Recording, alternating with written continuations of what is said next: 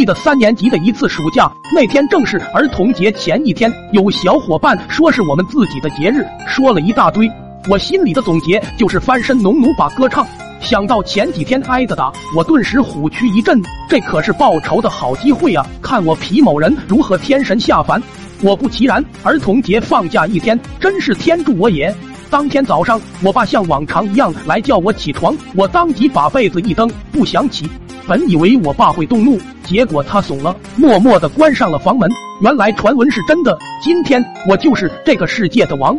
做了王，首先就是要把牌面搞起来。我把床单披在身上，一脚踹开了我妈的房门。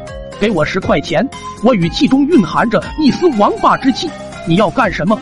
我妈虽然面色不善，但我从她的眼神中看出了一分犹豫，一分恐惧，还有八分故作镇定。呵，燕雀安知鸿鹄之志哉？居然还敢问我要做什么？我要这天再遮不住我眼，要这地再埋不了我心，要这众生都明白我意，要那诸佛都烟消云散。听完之后，我妈手脚不听使唤的拿出了鸡毛掸子。此刻我脑子里的小马达疯狂旋转，苦苦思索，最终得出结论：我妈在虚张声势。于是我威胁道：“你知不知道今天是什么日子？今天是你挨打的日子。”虽然当时被打得很惨，但我内心仍在冷静分析。我妈只是一个村妇，像儿童节这种国际节日，她可能不知道。挨完打之后，我又去找到了我爸，此刻他正坐在院子里抽烟。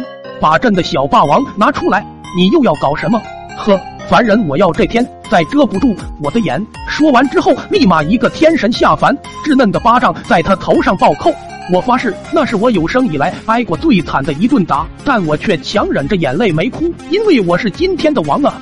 两顿打挨完后，我痛定思痛，肯定是我爸妈没什么文化导致的。二叔作为村里的首富，文凭更是达到了初中，甚至有传闻说他巅峰时期一度达到了半部高中的水平。于是我又去找二叔，谁知道他正在打儿子。原来康老二今天也想天神下凡，结果和我一样都失败了。此时我俩犹如两个失忆的老男人，坐在村头唉声叹气，正沉默着呢。康老二突然跳了起来：“你听过那句话吗？在父母眼中，儿女再大也是孩子。这就说明我爸妈他们也是孩子。好家伙，我怎么没想到呢？